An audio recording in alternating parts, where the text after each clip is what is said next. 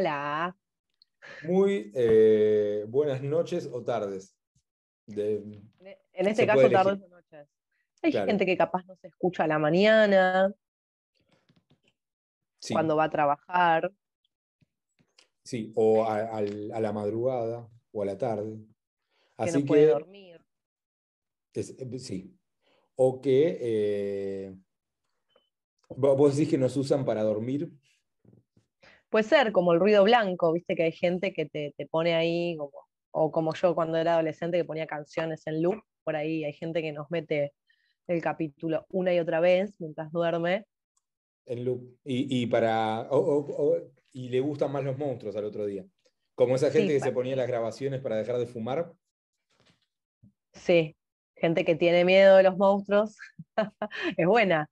Eh, Che, capítulo 2, ¿de qué temporada? Te juro que no me temporada acuerdo. 5, capítulo 2, temporada 5, que junto con la temporada 4 casi hacemos una de las temporadas anteriores.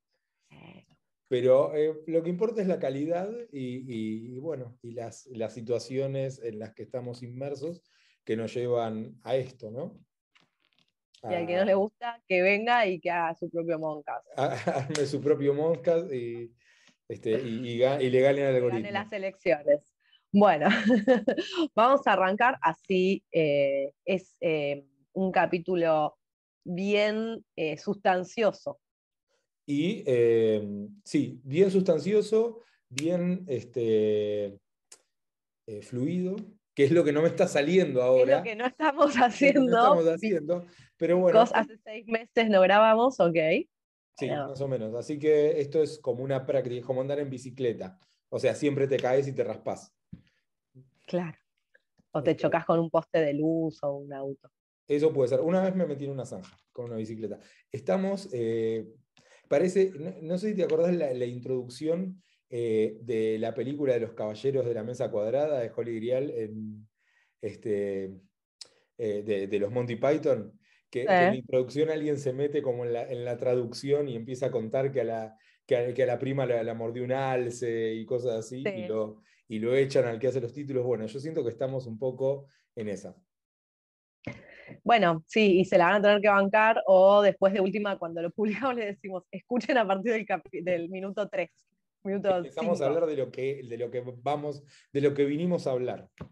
A ver, yo quiero igual comentar algo acerca de los tiempos. Mira, porque para mí tiene que ver. Vamos a hablar de un monstruo muy particular que para mí es una dificultad eh, cómo mencionarlo. No estoy del todo satisfecha con el título, no, no, esto no es una, no estoy ventilando trapitos al sol, sino porque vamos a hablar de los monstruos de la naturaleza, Sí. ¿no?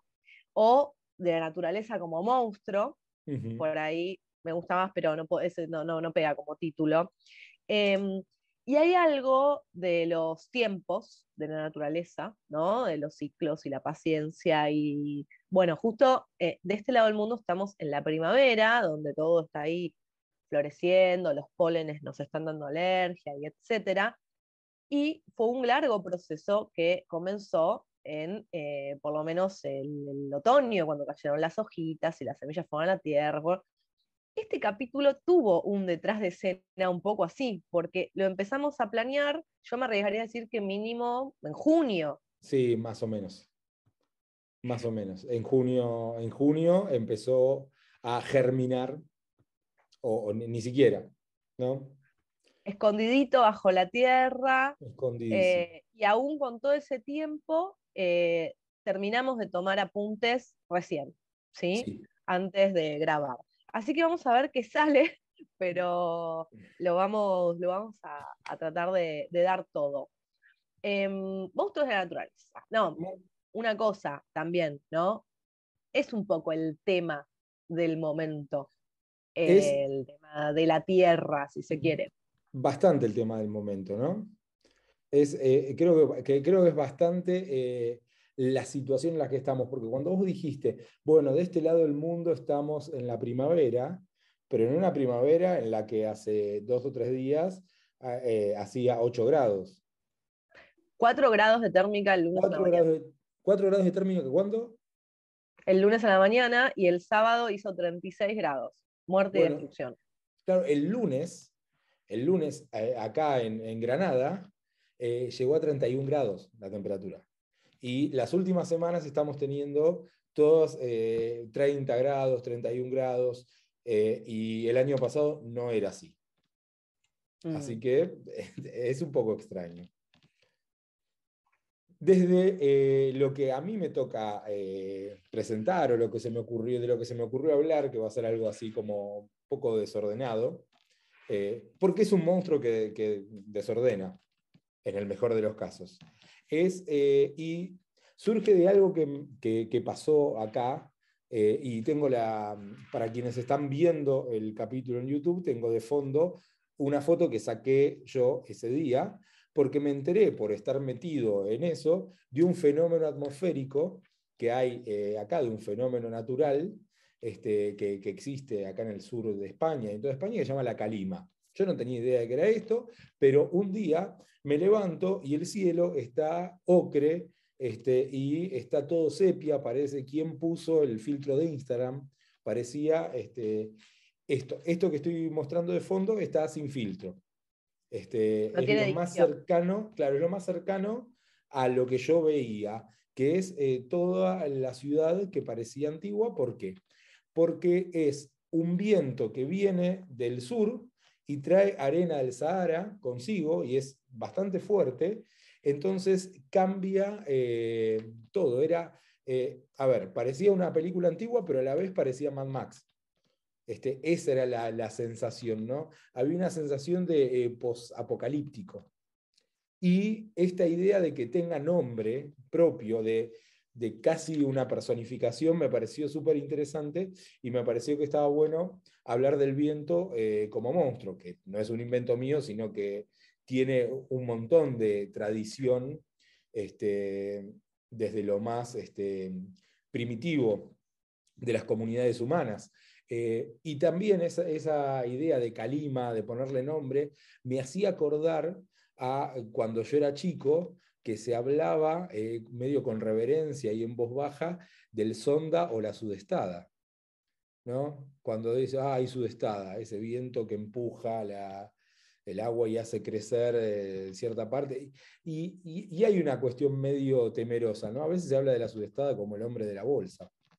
Este... Eh, como persona que, suele ir a la isla del Delta del Tigre, acá en el, Delta del Paraná, em, la primera vez que, vi el efecto que hace la sudestada en el agua, cómo empieza a subir a la isla, Em, me llamó mucho la atención porque tiene algo como tentacular, no es que sube el agua, sino mm. que de a poquito, ¿no? Como si estuve, eh, me acuerdo la imagen que se me vino como de que estirara bracitos, ¿no? Eh, y el agua va, va creciendo, bueno, hasta que eh, se, inunda todo, podríamos decir, sube el agua, por eso la, la, mayoría de las casas están construidas como en altura, pero tiene algo que te da animización, Sí, es, eso, ¿no? Hay algo es, es un poco un monstruo, es monstruoso, es, ese nombre que, se dice y que, que, trae algo que transforma, ¿no? Y que es un poco imprevisible. Si bien hay una previsibilidad de qué puede pasar, es, eh, es imprevisible la fuerza con la que va a golpear, o lo intenso que va a ser, o cómo va a transformar el paisaje, ¿no? Y nosotros no estamos en zonas como el Caribe, donde eso este, es mucho más este, fuerte. Y bueno, en el Caribe que le ponen nombre a los huracanes, este, también, ¿no? Pero a mí me parece interesante, por otro lado, la idea del viento, porque el viento cubre, o sea, tiene su definición en relación con dónde estés parado. ¿no? Dónde nos eh, posicionamos es lo que define al viento. Y con los monstruos pasa eso también. Depende donde uno, donde, donde alguien se, proyecte o se ponga o, diga esto es la norma o lo normal, lo que queda fuera es este, lo monstruoso. Y dependiendo de donde yo me ponga, un viento va a ser del norte o del sur. O, va, va, a, no sé, o, un, viento va, va, a funcionar de determinada manera, ¿no? Eh, o va a tener una, eh, una idea, eh, o, perdón, o va a tener un efecto este, de una manera o de otra. Y por otro lado, me parecía interesante porque en esta repartición de los elementos, que si vamos a hablar de, las monstruosidades, tenemos que hablar un poco de, este, de los elementos, de estos cuatro elementos que conforman la, idea de conjunción universal, ¿no? del fuego, la tierra, el agua y el aire. Eh, el aire me parece eh, muy interesante porque los otros son físicamente, están físicamente de alguna manera. El aire es, este, uno no, lo siente como, como siente el agua, como siente la tierra o como siente el fuego. La única manera en la que uno puede sentir el aire es a través del viento. ¿no? Cuando el aire cobra un movimiento eh, y, se, hace, este, y se hace notar. ¿no? Y, claro, decís percepción sensorial, digamos. Claro, no, no hay percepción sensorial, no hay una realidad física eh, perceptible en el aire porque es, este, porque es lo más insustancial, ¿no? De, y en pensaba también en la escena de la falta total de viento, tipo una tarde de mucho, mucho calor, cuando no se mueve mm. una hoja de un árbol, sí. la sensación también medio ominosa, ¿no? De, de, sí, de que algo falta, algo está ahí como a punto de reventar, pareciera. De, extrañeza, ¿no? sí, sí, es, eso, es como todo se, vuelve eh, extraño. Este, y lo otro que me parece interesante, estos cuatro elementos, que los cuatro elementos eh, tienen como un lado eh, creador y un lado destructor. ¿no? Pueden ser tanto creadores, son la, digamos, la fuerza creadora, pero también son la fuerza destructora. Y el, y el aire, en su calidad de viento o en su forma de viento, tiene un matiz extra de creación, que a mí me parece súper interesante. Sin el aire no hay palabra, sin el viento no hay palabra. Ay, qué sin poético. El, sin el viento no hay música. Pero es una realidad física además de, poético. Entonces, la palabra creadora es el viento que viene de adentro y que sale y que, que puede nombrar. Entonces, me parece súper interesante eso. Pensé que este ibas a, hablar de la calidad erosionadora del viento. A mí me, parece fascinante eso de que durante, bueno, el agua hace también eso, ¿no? Pero como durante miles y miles y miles y miles de años va esculpiendo en distintos materiales según la fuerza con la que sople. Claro, y bueno, eso, la, modificación, ¿no? Esta idea de una presencia que quizás no se nota como presencia constante, pero que deja su marca. Eh, y volviendo a esta cuestión de la palabra, también se hace extensivo a la música, porque la música es vibración del aire. O sea, en, una forma eh, viento, ¿no?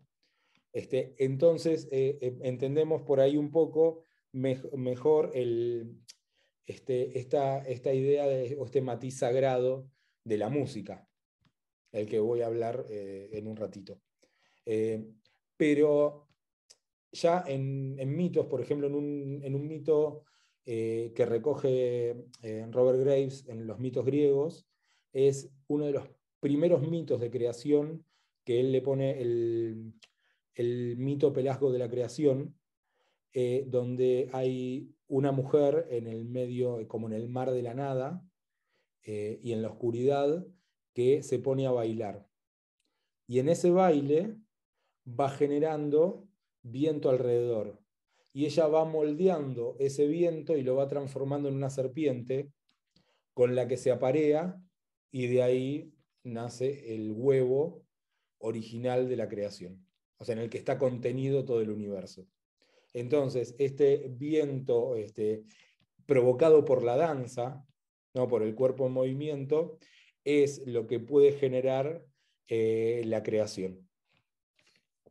Y em, hay como eh, muchos em, principios creadores así. ¿no? En la mitología sumeria, por ejemplo, estaba Enlil, que es el principal dios, que es el dios de los vientos, es el dios del aire, que es el que organiza el mundo después. Y en la mitología china nos encontramos con eh, alguien que tiene un nombre muy lindo, si, si tenemos cinco años y estamos en el jardín, que es Feng Popo. Eh, Feng Popo es la diosa de los, este, eh, de los vientos que cabalga sobre un tigre que vuela, un tigre alado, eh, y que en una bolsa va juntando todos los vientos y cuando la bolsa se derrama, aparece el viento en la tierra o cuando ella se enoja, que también puede pasar. En relación con este, este matiz creador, nos encontramos en, México con un dios muy relacionado con la serpiente Quetzalcoatl, que es, voy a leerlo porque es Ecalt, Ecalt que es la personificación de una serpiente emplumada también como Quetzalcoatl, ¿no? y que en Nahuatl significa viento, ¿no? y es este viento que tiene que ver con la creación. Eh, hay uno que me, un, mito que es el de los eh, este, de los eh, aborígenes iroquíes en, este, bueno, lo que hoy es Estados Unidos, no sé bien en qué parte, pero que me parece muy lindo, voy a leer una partecita, porque hay un dios que se considera el maestro de los, vientos y que lo que hace, como los vientos son muy poderosos y no los puede controlar, son incontrolables, pone un eh, animal para que los domine en cada una de las cuatro puntas del mundo. ¿no? Entonces tenemos que eh, pone al norte un oso para, eh, para traer el viento frío, la nieve y el hielo. Eh, después un, este, una pantera porque tiene que, tiene que someter los vientos del oeste, que son vientos fuertes, un alce que, este, tiene, eh, que está en relación con los vientos em, del, este, que son vientos que traen niebla, lluvia. Y por último, del sur hay un ciervito, nada más, porque los vientos del sur son vientos benignos que traen calidez, paz, que traen calor.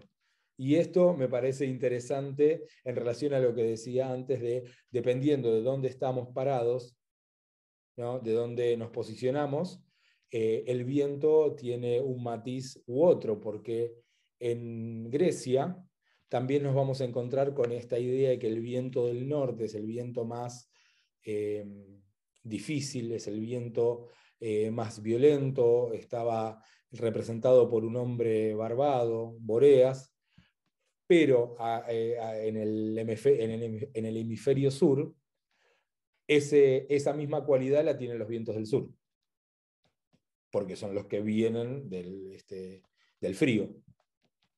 Entonces, sí.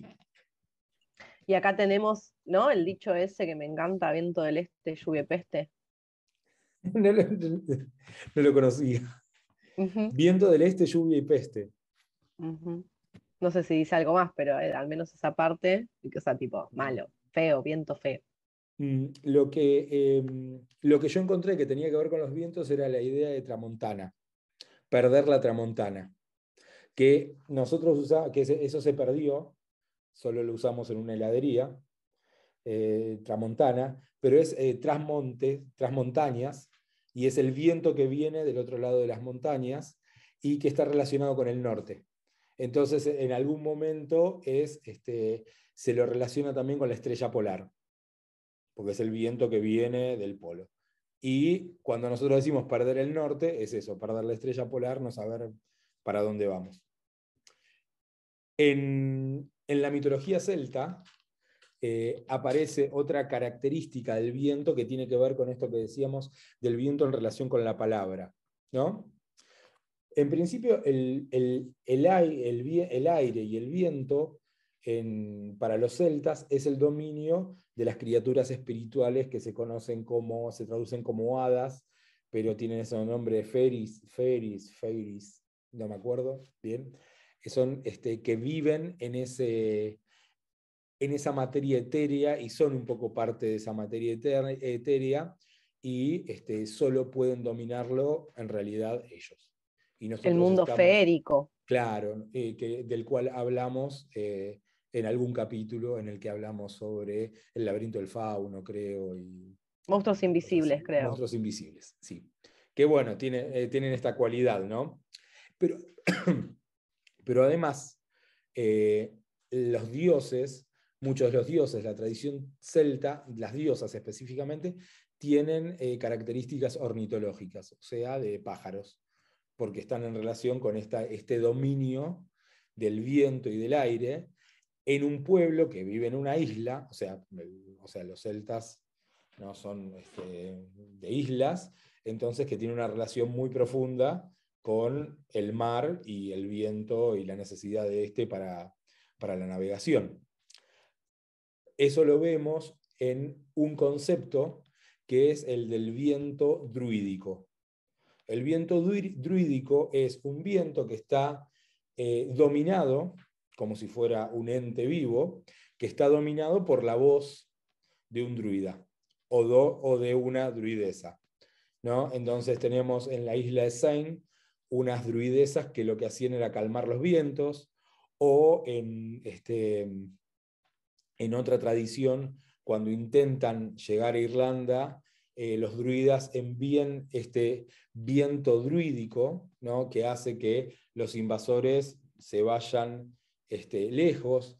Otro druida envía este viento druídico que sale de sus palabras en una batalla, entonces los eh, enemigos se confunden y se empiezan a matar entre sí. Y, eh, y, este, este, y este, entonces tenemos acá una relación muy profunda entre el viento, el aire y lo chamánico que vamos a ver que va a aparecer después en el final de lo que medio estuve viendo. Eh, voy a hablar después de la mitología celta un poco, ahora, donde la mitología celta, así como en otras este, mitologías como la de los este, aborígenes estos del, norte de, de, América del Norte, este, esta concepción del mundo de, cuatro, con cuatro puntos cardinales o, cuatro lugares, eh, o el mundo partido en cuatro. ¿no? Este, los griegos también tenían esto y eh, entonces relacionaban a esto con cada uno de los cuatro vientos. Eh, entonces tenemos, por ejemplo, esta idea de que los vientos son hijos de la aurora, eh, de la diosa Aurora, y que eh, tienen distintas características eh, según de dónde soplen. Habíamos dicho que Boreas es el, es el representación de un, está representado por un hombre mayor, con barba, que, persigue, que persigue jóvenes, y, pero es el, pero es un viento eh, helado, frío, ¿no? es, un viento complicado. Em, después tenemos a Céfiro, que es el viento del, oeste y está relacionado con la primavera, o sea, Boreas está relacionado con el invierno, por supuesto, Céfiro está relacionado con la primavera y eh, por eso tiene una relación eh, mítica con una ninfa que se llama Flora. Entonces, esto es Céfiro y Flora. Con el verano va a estar relacionado el viento que viene del sur, como la calima, que trae este viento caliente y que llama eh, Notus. ¿no?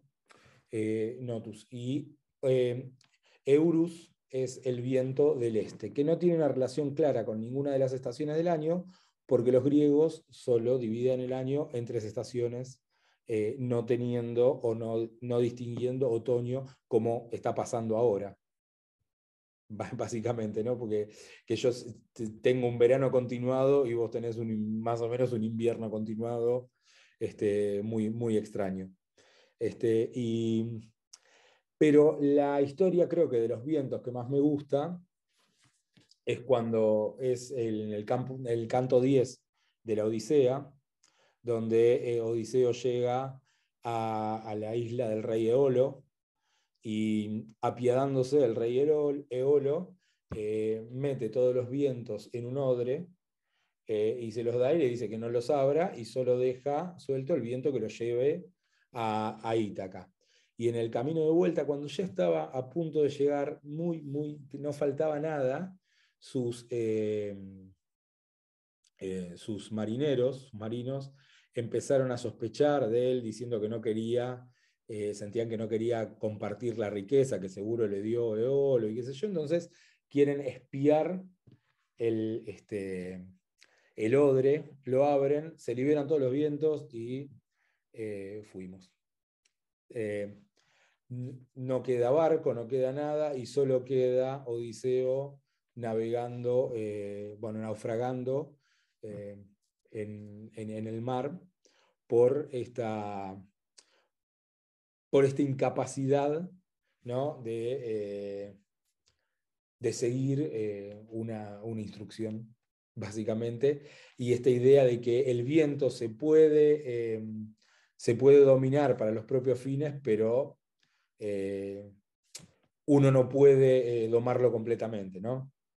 Este, y por último, para, cerrar esta, esta pequeña, eh, este pequeño recorrido por los distintos este, vientos, quería hablar un poquito de qué pasa en Argentina y específicamente en la mitología mapuche, donde hay donde hay una, este, una relación bastante profunda con, con, el, con el, aire, bueno, con, los cuatro elementos, pero específicamente con el aire, porque el aire es lo que permite a las machis, eh, las, este, las que toman el lugar de chamán en la, este, comunidad de mapuche, eh, les permite, por ejemplo, vincularse con su instrumento o uno de sus instrumentos principales eh, de, sanación, que es el cultrum, que es como un tambor, que es como un medio mundo, eh, con, una, con una piel de animal, que generalmente tiene una, un dibujo que lo divide en cuatro, de nuevo, esta, esta, idea del, del, mundo dividido en cuatro, que son los cuatro elementos, que son los cuatro puntos cardinales, eh, y que a través del viento de soplar en el cultrum generan una relación mágica con el, con el instrumento y el golpear genera este viento, eh, por ejemplo, de curación. ¿no? Eh, por ejemplo, dicen, este, se dice que el aire simboliza la fuerza que empuja la vida. La machi sopla, dentro del cultrún y con ese acto le da vida al instrumento. Eh, y, este pasa a ser de su propiedad. Y por eso pasa a formar parte de un emblema sagrado que servirá para la sanación y conexión con los seres espirituales.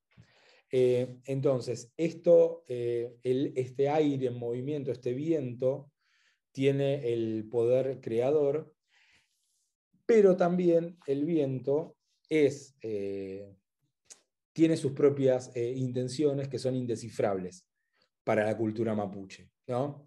Eh, no podemos hablar en este caso de bien y mal, sino de una imposibilidad de terminar de comprender a, las intenciones de este, de este, propio Dios, que es el, que es el, que es el viento eh, para los mapuches y que tiene el nombre de Meulen.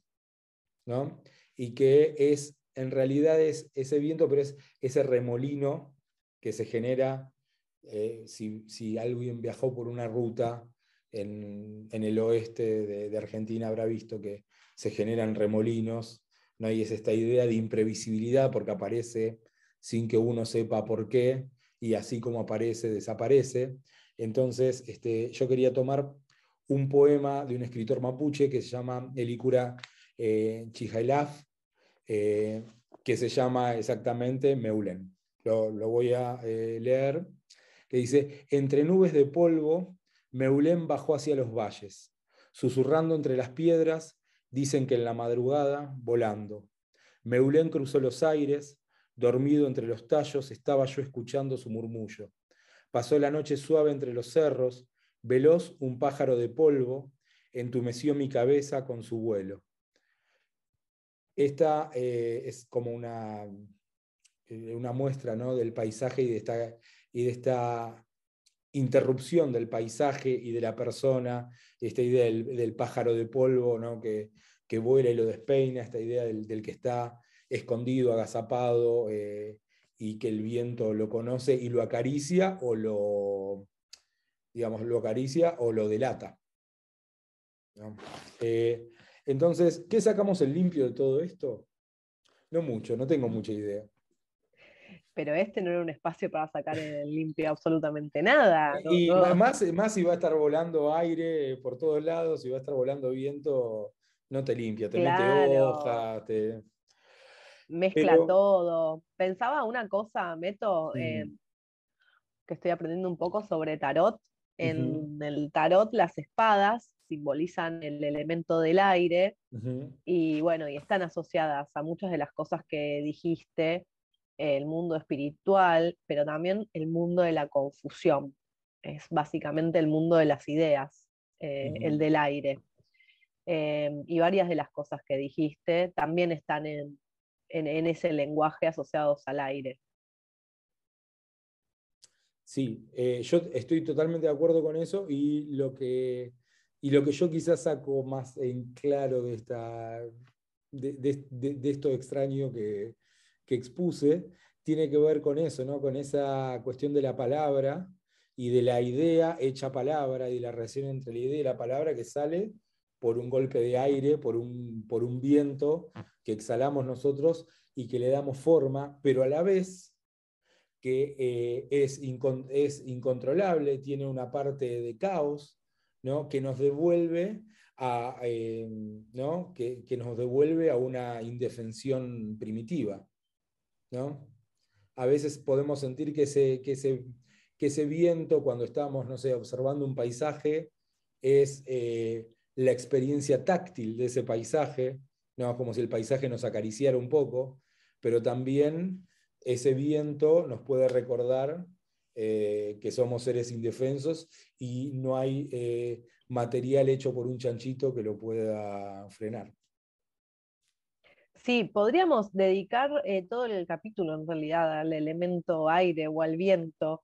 Mm. Em, de hecho, estaba pensando, lo digo em, en vivo, que podemos hacer de, otros, de otros elementos también, porque mm. no lo había pensado así, me parece súper interesante.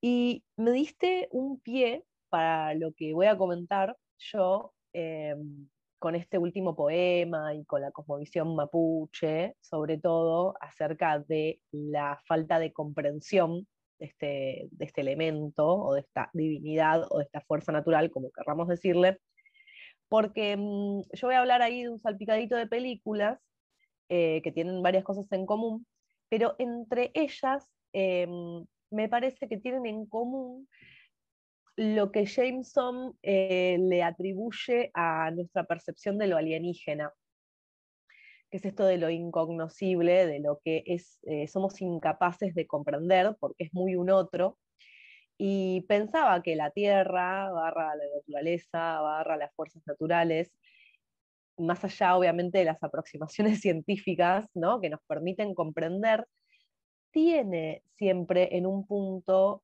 una esencia de incognoscibilidad, es decir, que no podemos em, saber, pero no podemos entender ¿no? muchas de las, de las cuestiones que suceden en el, mundo natural. Y eh, creo que un poco lo hablábamos en el capítulo de los animales, de los monstruos animales, eh, como el mundo animal, bueno, yo ahora voy a hablar un poco del mundo vegetal, puede ser completamente alienígena a, la, vista. Eh, todo lo que es el mundo, por ejemplo, de los animales marinos de las profundidades y eh, todo lo que es el maravilloso mundo de los hongos.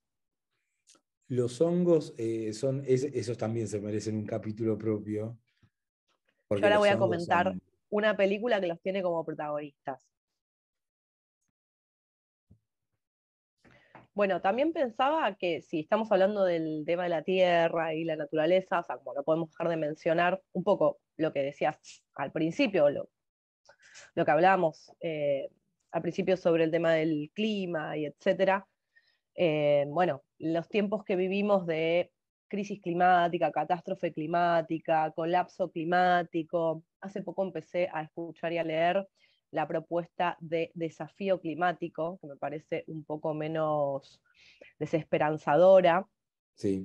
Em, y, volviendo a este vínculo que, pensaba eh, nuestro con, con la naturaleza, o sea, les humanes eh, y la naturaleza como casi un ente alienígena. Em, bueno, también, ¿no? Em, si vamos a, a, las, a, las, ficciones, a las historias de, de contacto extraterrestre, muchas veces el instinto humano es el de eh, abrir, explorar, eh, mutilar. Eh, estaba pensando en ET, ¿no? Como que viene ET a la Tierra y, ay, genial, qué adorable, abrámoslo por la mitad. a ver qué tiene adentro. Claro. A ver qué tiene eh, adentro.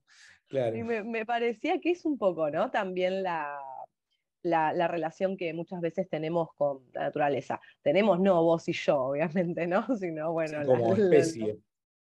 Sí, sí, bueno, y, los, poderes que, obedecen a, leyes que no tienen que ver con ni la supervivencia ni la convivencia, sino con el mercado. Pero me vuelvo, porque si no, me voy. Em, cuando pensamos el tema del capítulo, yo me acordé de dos películas que vi el año pasado, que son del año pasado, 2021, que son de un subgénero que, Bernardo, no sé si viste algo, yo medio que no vi más nada, que em, se llama ecoterror. Ecoterror, eh, bueno, es bastante, como nombre es bastante transparente. Sí. A ver, como entre nosotros podríamos decir, tipo, la naturaleza te va a matar. ¿No? Mm. Bueno, de vuelta, la naturaleza es el monstruo.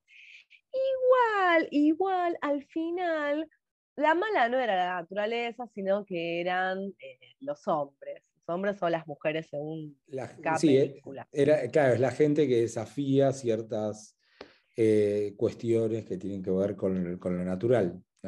Sí, o la gente que está medio chapa en realidad. A ver, las dos pelis son muy similares. Em, visualmente son eh, muy lindas, son muy falopa. de hecho, una tiene. Me las confundo, la verdad. O sea, como no llegué a volver a verlas, hay una que tiene como, se abusa de los efectos estroboscópicos, pero mal, ¿eh? Mal que te da, o sea, la tenés que tomar con calma. Em, después otra que vi acompañada y mi acompañante em, sentenció algo así como, parece que esta película es de un estudiante de cine y está experimentando. Porque realmente se pone como, bueno, a ver, juguemos por acá, por allá, con este color, con este filtro. Claro, y, no, encontrás este, una, digamos, una significación atrás de eso más que la experimentación en sí. Es difícil igual, porque lo que están contando estas, estas dos películas mm. eh, es de un vínculo de los personajes humanos con la naturaleza a otro nivel, a otro plano, como más allá de los, vos hablabas de los cinco sentidos eh, habituales, si se quiere, ¿no? Como que hay una exploración temática y visual que tiene sus límites eh, sobre una posible vinculación otra de los personajes humanos con la naturaleza. Las voy a mencionar porque parece que estoy siendo re misteriosa. Una se llama In the Earth, o sea, en la Tierra. Es de 2021, de un tal Ben Watley, que no, no, sabemos mucho de los directores. La otra es sudafricana, se llama Gaia, de un tal Jaco Bower. Bueno, y Gaia es este, la Tierra. Exacto, exacto. Gaia es la diosa griega de la Tierra. En su, en su aspecto positivo.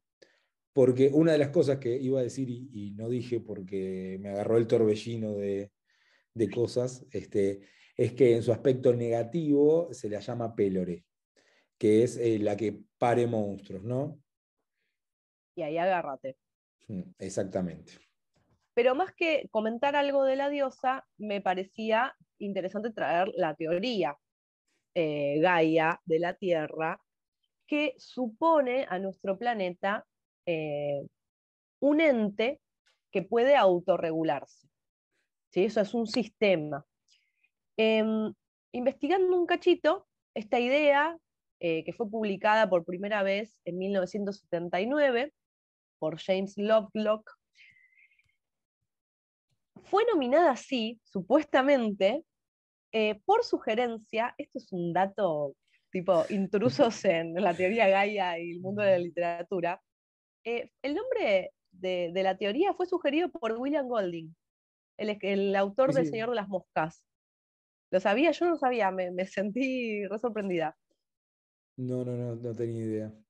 Ah, no, no, como dijiste, sí, sí, digo, ah, era un dato que todos sabíamos. No, no, no, no tenía idea. Sí, porque ubico a William Golding. No, pero, Supuestamente este Lovelock estaba trabajando en, su hipótesis, se lo comentó a Golding y le dijo, eh, pero ¿por qué no pones eh, Gaia, que es la diosa, y ahí cierra más? Esta idea entonces me parece eh, interesante a, muchos niveles, pero bueno, a nuestros fines de pensar algunas ficciones relacionadas con la naturaleza como mm. monstruo. Entonces es un poco eso.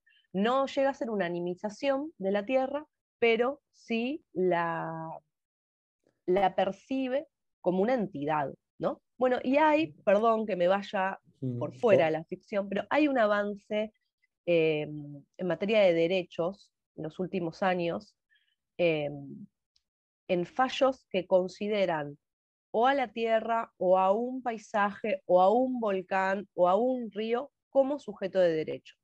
Y eso, por ejemplo, eh, puede evitarle a ese río ser contaminado con cianuro por la barrica. Ah, pensé que ibas a decir algo más. No, no, no, no. Eh. Eso me, parece que, es un camino posible por fuera de, la ficción, ya hablando de, de nuestra realidad, para no eh, morirnos, básicamente. En eh, Gaia, a ver, en las profundidades de un bosque antiguo, siempre, algo fue creciendo, algo más antiguo que la humanidad misma y tal vez más grande. Em, hay un guardaparque que se encuentra con dos eh, sobrevivientes, pareciera, o dos personas que viven ahí en el bosque, un hombre más grande y un joven, eh, que están viviendo en plan de posapocalipsis, ¿no? Em, son raros ya, los personajes son, recordemos, son dos películas de terror. Em, el hombre le explica por qué están viviendo ahí eh, y básicamente es porque la humanidad es un desastre y eh, la naturaleza eh, y, reconectarse con la naturaleza es la única forma de evitar la inmoralidad del hombre, que el hombre ha destruido su propio mundo. Da un discurso larguísimo. Em, Y lo que me parece muy lindo de la tesis de esta película es que eh, los hongos son la forma de vida que va terminando, va a terminar, perdón, dominando el mundo. Tenemos como esta amenaza de estos dos personajes que están medio chapa y poquito a poco los hongos van ahí eh, hasta incluso matando personajes eh, como un poco esa era el insecto ese que zombifica. Sí, el, insecto que zombifica a otro y que, sí, sí, y que, que, está ahí como, está y no está, ¿no? Eh, le come el cerebro y, empieza a usar las terminales nerviosas. Acá hay algo como que ongifica a los, a, los humanos. Ongifica me encanta, es buenísimo. Ongifica, sí. los hongos tienen un plan y, lo, y lo llevan a cabo. Con mucha paciencia, imagínate. Sí. Eh, imagínate. Y después la otra, esa es Gaia, Inder, que recuerdo cuando empecé a verla que me súper entusiasmó porque era la primera película que veía que recogía la cuestión de la pandemia. O sea, arranca la película cuando medio que estamos saliendo de la pandemia como, como humanidad. Después se va para cualquier lado. La película también son, hay dos personajes que se internan en, sí, en un bosque, en un, lugar así con mucha vegetación. Eh, también hay un ermitaño, y ahí argumentalmente se empieza a poner rara porque el ermitaño parece que es el ex marido de una científica que está aún más profundamente escondida en el bosque, experimentando, y acá se conecta un poco con lo que vos charlabas, con eh, sonido. Tiene todo un sistema de, de, amplificación de sonidos muy zarpado. Esta era la de los efectos estroboscópicos, creo. La de los hongos es más visualmente más para capaz tomarse algo y verla tranqui. No un hongo, no un hongo porque... Sí, yo creo que si, si vas hongo y hongo, la pasás recontra mal y ahí el ecoterror es bien de terror. Eh, sí, sí, algún, sí, algún algo, pero acá, ojo, ojo, no consuman nada antes de verla porque em, es un poco como visualmente molesta, se pone molesta y parece que con estos sonidos y estas luces, eh, esta científica está tratando de despertar una fuerza de la naturaleza. Y al final también aparece la cuestión de las esporas. ¿no? E, e, e, en, ambas también aparece esta cuestión de lo que no se ve y se empieza a levantar en el aire, ¿no? que también me... Sí. sí, había algo en esta... No, ¿cómo se llamaba? The Happening. Sí, The Happening, la de Shyamalan. sí, la de Shyamalan, que, tenía esa idea, ¿no? de los árboles que, tiraban una, algo que, afectaba la conducta humana. Y que el viento lo, lo, esparcía. Y es el mismo concepto de autorregulación de la tierra, ¿no? La tierra se autorregula, no como yo con las aceitunas, por ejemplo. Claro, porque además, sí, doy fe de que no, además, em, lo que hacían también esas esporas, esas cosas que nos han dado un gran meme de cómo es mal Wahlberg cuando se da cuenta eh, de qué es eso lo que it's happening. Em, lo, que, lo que el efecto que hacen los humanos, tiene un gran comienzo esa película también, es que se maten, se, se, autodestruyan.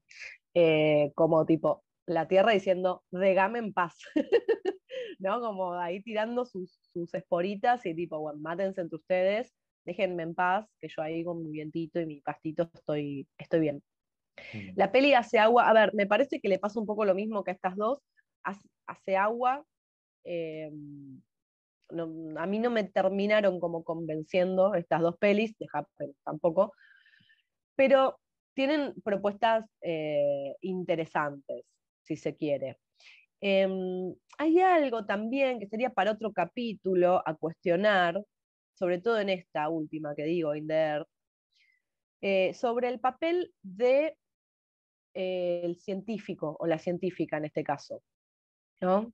Un poco parece eh, revivir el estereotipo del, científico loco a lo, a lo Frankenstein, ¿no? que se pasa de soberbio, y bueno, también como esa escisión entre ciencia y naturaleza, que no sé tampoco si es como el camino más piola a tomar.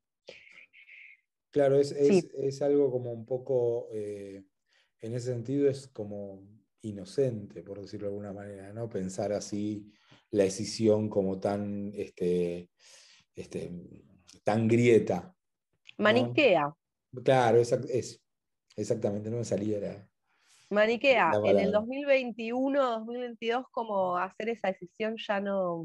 Pero bueno, estamos hablando de películas, tienen, insisto, buenos momentos visuales eh, y capaz está bueno verlas porque son cosas distintas. Eh, y me voy a un clásico, porque mm, con esto de lo eh, medio invisible o lo que se transmite por el aire. Y la vi hace poco, además, la tenía pendiente, un clásico de John Carpenter, que es The Fog, eh, o La Niebla. Es de 1980 y básicamente es una niebla mala. que hablábamos fuera del aire, no tiene ningún tipo de eh, intento de explicación científica, sino que simplemente en la niebla, que, eh, que bien te, no tanto que te mata, sino que trae, se conecta con el capítulo anterior, veo que trae algunos muertos o revividos. Mm, no, no como la de los Simpsons que voltea a la gente. La niebla que entra y, voltea a la gente y quedan todos con los órganos para afuera. No hace eso. Ah, no, pero eso debe ser la de una peli de terror de los 80. Tiene que ser, sí. Sí, sí, sí. Em, está buena, es muy lenta, o sea, tiene un ritmo muy de también la niebla que avanza, ¿no? O sea, me parece genial poner como, como monstruo o como, o como eh, asesino, asesina de la película de terror a eh, la niebla. Y me parece interesante, conectando lo que habíamos hablado al principio esta, esta idea de la lentitud, y cuando yo te dije, bueno, los hongos tienen un plan, vos dijiste un plan muy lento, y, este, y hablaste antes de la erosión del viento, que también es un plan muy lento, y de lo que tardamos en hacer el capítulo, que es un plan muy lento. Pero hay, algo, hay algo que tiene que ver en estas, en estas obras o, en estas este, aproximaciones eh, donde colisionan el tiempo humano y el tiempo de la Tierra, o el tiempo de la mm. naturaleza, ¿no? Es como la naturaleza, no, maneja con, se maneja con otros tiempos, este, que, es, este, que, es algo que eh, quizás nosotros eh, perdemos de vista por la, por la realidad humana. Que tiene Me parece, aparte... Determinado ciclo vital y determinado ritmo vital. Sí, pero además me parece muy interesante pensarlo en el terror, en el género de terror. Eh, es como, sería como lo opuesto del slasher, ponele, ¿no?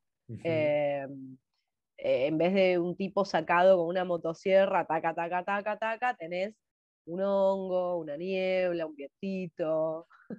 Muy lentamente, pero inexorablemente a la vez. Y además, más a largo plazo, ¿no? Es como que tienen mayor alcance porque la verdad es que, em, sobre todo en esta Gaia, está la idea, y, tengo varios documentales sobre hongos ahí para ver, porque estoy bastante interesada en ese mundo últimamente. Em, parece que medio que es lo que va a sobrevivir cuando no quede nada, el mundo de los hongos. Y, los hongos, eh, eh, y esto es yo traigo un conocimiento que tengo del secundario, que es el único conocimiento que tengo sobre los hongos. Eh, no hay una clasificación posible de los hongos en, este, en, esta idea de reino animal y reino vegetal, creo, tengo entendido. ¿no? Que, que, son un ente medio aparte, que hay ciertas características que comparten con el reino animal y ciertas características que comparten con el reino vegetal y medio que hacen la suya. Sí, y vos hablabas antes también como tipo de los saberes ancestrales, de las machis y etcétera, y también hay un avance el último tiempo con respecto a lo que es el uso de hongos medicinales. Em, bueno, también de usos recreativos, pero sobre todo se está avanzando mucho eh, en lo que es el consumo de hongos para trastornos neurológicos, muy interesante. O sea, yo estoy con los hongos. Si nos están escuchando, que no nos hongifiquen. O sea, venimos en son de paz. Claro, estamos a favor de los hongos en esto. Eh, si alguna vez hemos comido un champiñón. Sí, no, estaba pensando que hoy a la noche. Hoy a la noche voy a comer portobelos, eh, no se lo digan a nadie. Bien, eh, volviendo a la niebla, ¿sí? Está bueno. The Fog, que recontra vale la pena. Después nos acordábamos de esta de Mist, que también se tradujo La Niebla, en el 2007. Está basada en un cuento de King, creo que un cuento, no sé si una novela, de 1983 eh, bueno, y había encontrado el datito de que está dirigida por quien también fue el guionista de la 3 de Freddy Krueger, de los Dream Warriors. Em, y tiene la particularidad de, eh, a diferencia de The Fog, esta niebla atacar más masivamente. Claro. Porque recordábamos la escena de la gente encerrada en el shopping. claro, y además la niebla es ahí, digamos, es un poco distinta porque es como el corrimiento del límite. Este, no sé, ah, ya que hablamos de la Odisea, está esta idea de que Odiseo sale de los límites del mundo conocido y se, interna en ese, en ese mundo eh, social, moral y físicamente eh, distinto o pervertido, que son las islas a las que va pasando, porque el límite es lo que marca esta idea de civilización, barbarie, monstruosidad, eh, norma. Pero lo que hace la niebla es reducir el límite de lo desconocido ¿no? a la máxima expresión, porque lo único que queda ahí afuera de esa niebla un poco es el, este centro comercial en el que están y después eh, los autos en los que van hay como, una, hay como un corrimiento y todas esas monstruosidades que habitan esa niebla, que son imposibles de terminar de entender, eh, avanzan sobre los límites de lo que supuestamente tendría que ser la civilización y lo que está bien, ¿no? Sí, y acordemos que estar en, en una niebla muy densa es bastante terrorífico. Me estoy acordando de esa escena espectacular de la película The Others, cuando ella quiere salir de la casa mm. eh, a pedir ayuda y en el bosque, va, sí, hay como una parte más al aire libre fuera de la casa y la envuelve una niebla y no ve absolutamente nada em, y, tiene que volver. Y es, uno de los momentos más terroríficos de una película que es muy terrorífica. Sí, la niebla es como muy, muy importante ahí, ¿no? Eh, porque la niebla rodea la casa y aísla también. Sí, y también está el juego con este, con no sé si no decir el elemento, ¿no? Pero con este fenómeno que es como que vela y desvela, deja ver y no deja ver. Em, mm. Y de vuelta al mundo del aire y de la confusión. Mm. Em, estar inmerso, inmersa en, en, un lugar con mucha niebla, una niebla muy espesa, es más terrorífico incluso capaz que estar en un lugar completamente oscuras, ¿no? Sí, porque está esa idea o esas, esas digamos, eso que suponemos que podemos entender, pero no, no entendemos. ¿No? Claro, es, la lógica de Midsommar, de, de, la luz que, eh, que, puede, puede ser terrorífica. Voy a ver, pero no termino de ver nada y no termino de entender nada y es más terrible porque veo los bultos que pasan, vienen, van. Este, es, este, es, terrorífico. Bueno, y en ese plan menciono una última, también una peli así indie, eh, de 2019 que se llama The Beach House, que vos decís que te gustó mucho. Esa me gustó a Mí, a mí no sé si tanto, parece que la cosa de terror viene primero del agua, ¿no? Y el, bueno, también, ¿no? La bruma marina es un fenómeno parecido a todo lo que venimos hablando. Y, también tiene este efecto de empezar como a, avanzar sobre la Tierra, como a reptar. Eh, y hay algo que no me acordaba sobre el final, sin, sin spoilearlo, o sea, visualmente también es muy, es muy linda, tiene grandes momentos porque la, la niebla, bruma, es de tonos como azulados, tiene una luz propia. También.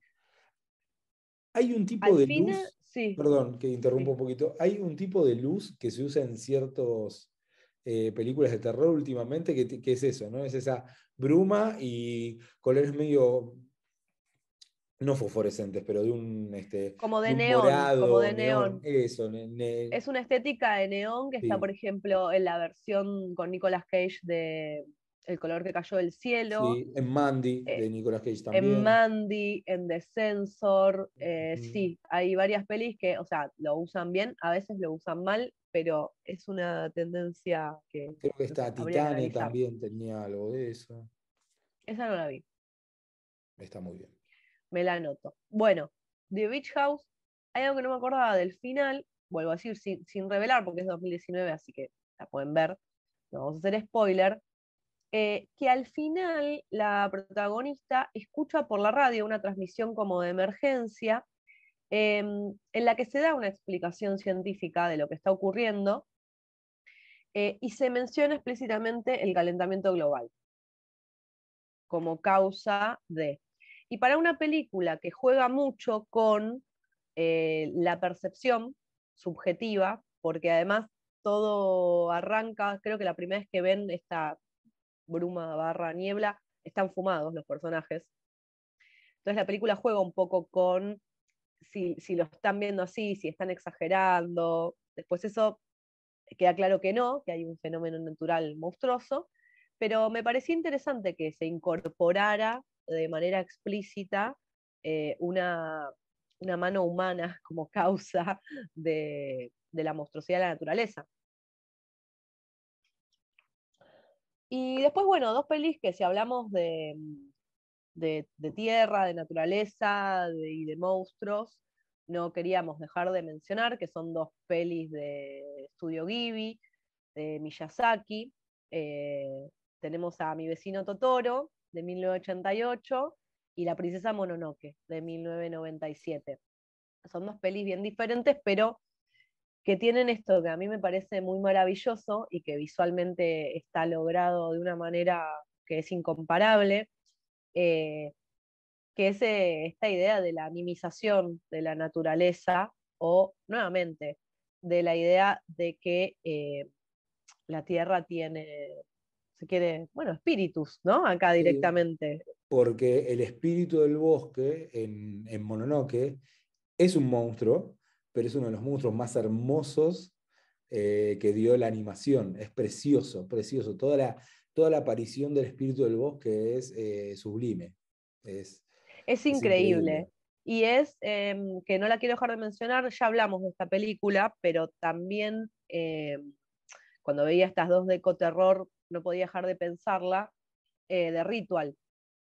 Claro, de, Ritual.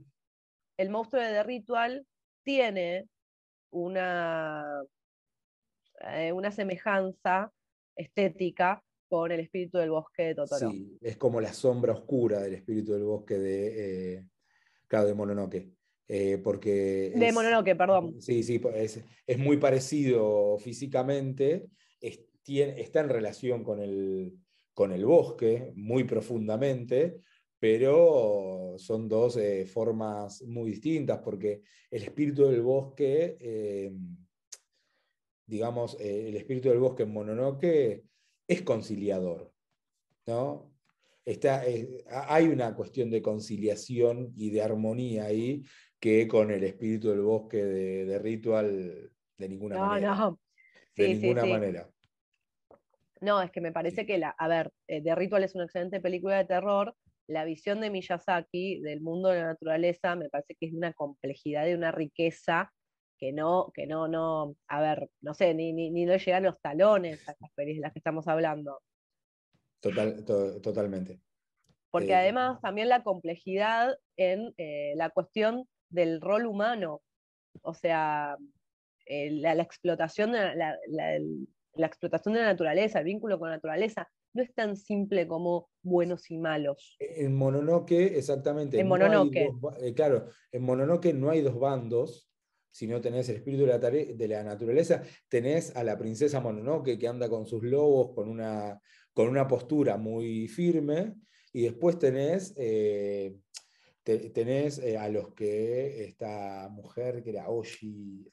no, no, me acuerdo el nombre del personaje, pero bueno, la que tiene la fábrica. La que tiene la fábrica, que es eh, como el avance ¿no? sobre, y, y, este, y este tipo, el peticito, que va medio jugando de un lado para otro. Sí, todos los personajes están como entre medio de.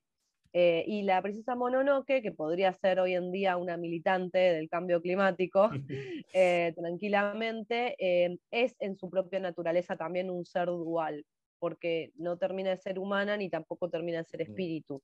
Sí. Es excelente la película, yo también la vi hace poco. y Totoro, tenemos a monstruos, porque no deja de ser un monstruito, mm, Totoro, y sus amigos, completamente entrañable y amoroso. Em, pero también, por ejemplo, el colectivo ese gato. Sí. Que, tiene para, para, para, digamos, ay, no me sale la palabra, para ir y venir de un lado a otro, para. Ay, no me sale la palabra. Para, transportarse, no. Transportarse, pasear. No, no quiero decir eso, no importa. Tiene la cosa de la monstruosidad también. Hay algo en la, en la, textura de, como de meterse dentro del gato. Bueno, y ahora Zoom nos corta, así que yo iría como cerrando acá para no quedarnos sin tiempo para, nuestra sección. exactamente, nuestra sección estrella. La excusa eh, de... La sección que nadie nunca nos pidió. Eso, la, sección que nunca nadie este, pidió jamás, eh, pero que es la excusa, o sea, que todo, todo es la excusa para hablar de esto simplemente. Y se llama. ojo. Ojo cuando te vayas, a, San, Clemente. Esto cada vez es peor. Cuando, cuando, cuando lo hacíamos eh, en el mismo lugar era complejo, ahora ya ni siquiera... Eh, es imposible. Lo monstruificamos más a este... Es este imposible. Pero la verdad es que vos encontraste uno muy lindo yo me acordé de otro mientras hablábamos de los hongos, que no voy a hacer a tiempo ahora, pero capaz que lo subo al Instagram. Eh, dicho, dicho sea de paso, nos pueden seguir en nuestro Instagram, que tenemos los hermosos Viernes de Monstruos. No sacaremos capítulos, pero tenemos una selección de memes semanal muy linda. Eh, Facebook, la verdad que está más muerto que. Facebook se usa solamente para, para grupos de, de gente que, se queja de cosas y para comprar y vender y ser estafado. Eso es básicamente. Claro, o sea, síganos en Instagram, si quieren también, pídanos en Facebook, no vamos a hacer nada. Bueno, dennos amor en YouTube, se suscriben, le dan like al video, bla. Y en Spotify también nos pueden seguir, obviamente así avisan cuando está el capítulo, tipo seis meses después se pueden enterar primero que nadie. y creo que también se pueden dar como estrellas, se pueden dar estrellas como valorarnos como podcast. Eso, dennos cinco. Va, sí, mm. sí, si el máximo cinco, dennos cinco. Si no. Mínimo cuatro, mínimo. O sea, creemos que vale la pena. Antes de que pases a lo, a lo que trajiste, sí. Sí, Sí, ah, no, lo que iba a decir es que lo de los viernes, eh, que de, Viernes de Monstruos, es con la colaboración de, todos nuestros, eh, nuestras escuchas. Así que manden, si ven un, eh, un meme compartible, a, a Monscas y, entra en memes de monstruos. Hay gente muy comprometida con los memes de monstruos, tengo que decir, muy comprometida y nos manda todas las semanas, más que algunos integrantes del propio podcast. Ah, pasaba factura. Yo mando eh, siempre. Quiero decir esto, antes de lo que vas a decirle, ojo, cuando te vayas a San Clemente, cuando hablabas del viento, pensaba en un monstruo tremendo de la vida diaria, eh, que es la escena siguiente la playa argentina, la costa argentina, ventosa, querés poner una sombrilla. Es, este, sí, es, es, si dijimos que el viento está relacionado con, con dar vida, el viento da vida a esa sombrilla solamente para, este, para torturarte. No, no, es de película de terror, Es- eh, aparte sí. porque tiene como un, como un, como un puñal en, en la punta, la sombrilla, y después todo lo demás de que tomás el mate con arena, te comes el churro con arena, eh, porque acá comemos churro con dulce de leche, frito, en la playa, no sé por qué. Pero bueno, pensaba eso, ¿no? Qué, qué monstruoso puede ser ese viento. Sí, ¿por qué, por qué la gente sigue yendo a la playa? Es la, la pregunta ho- hoy. porque queda cerca y el mar es hermoso. Pero bueno, ¿y vos qué trajiste para nuestra sección? Bien, yo traje algo que voy a poner como video al final de todo porque vale la pena ver el video. Eh, y es eh, lo siguiente. Hay imágenes que, eh, de un bosque en Quebec que respira. Respira. Ustedes ven el bosque, le mostré acá, este, Lucía no me deja mentir, le mostré a Lucía el, video y ¿qué te pareció? No, no, es terrorífico. Posta que si, lo decís no pasa nada, pero cuando lo ves te- se, te llena, mm, se te llena el alma de preguntas, la verdad. Es el bosque eh, insuflándose y, eh, o sea, hace el movimiento respiratorio eh, y todos sus árboles ondean y claramente eso, o sea, acá en el, artículo que encontré y que leí, eh, dicen los fenómenos, las explicaciones en relación con la tormenta, no, las ganas. Esto está respirando.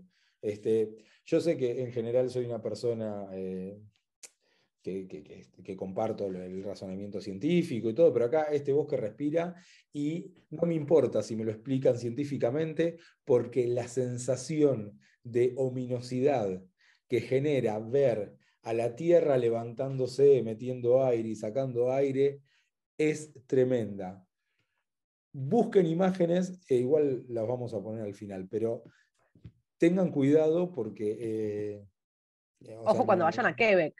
Ojo cuando vayan a Quebec porque el, el, este, el bosque los respira. O sea, el, mío es San Clemente literal, pero ojo si pasan por Quebec, esto de que, claro, que no se les respire mucho y los tire, por ejemplo, los haga tropezar. Y con respecto a lo de la ciencia, obviamente, sí, somos seres que estamos a favor del pensamiento científico, pero bueno, también somos de letras, entonces nos pasan estas cosas, que es que nos da miedo, nos Sí, da miedo la naturaleza. Exactamente. Y que disfrutamos de ese miedo eh, que nos da la naturaleza, porque si no, no estaríamos acá. Exacto. Bueno, ya nos vamos a quedar sin tiempo, así Sí. que mm, si nos dan suficiente amor, capaz tiramos un último capítulo antes de que termine el año, Un especial de algo. pero tipo amor, eh, no, no necesariamente plata, pero mensajes lindos, esas cosas que a veces nos dicen. Sí, eso está, está muy, muy bueno. Así que eh, disfruté mucho del capítulo, disfruté mucho de escucharte eh, después de tanto tiempo, porque hablamos eh, muy seguido, pero no nos escuchamos tan seguido. Y no nos vemos. No nos vemos, no nos Así vemos. que para mí fue un disfrute muy grande esto. Bueno, lo mismo digo y espero también que ustedes disfruten de ver estas caritas de noviembre. Eh, y bueno, yo te mando un beso a ver a vos y un beso a todos nuestros radioescuchas. Bien.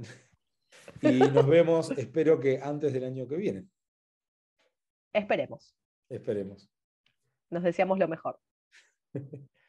Cuídense.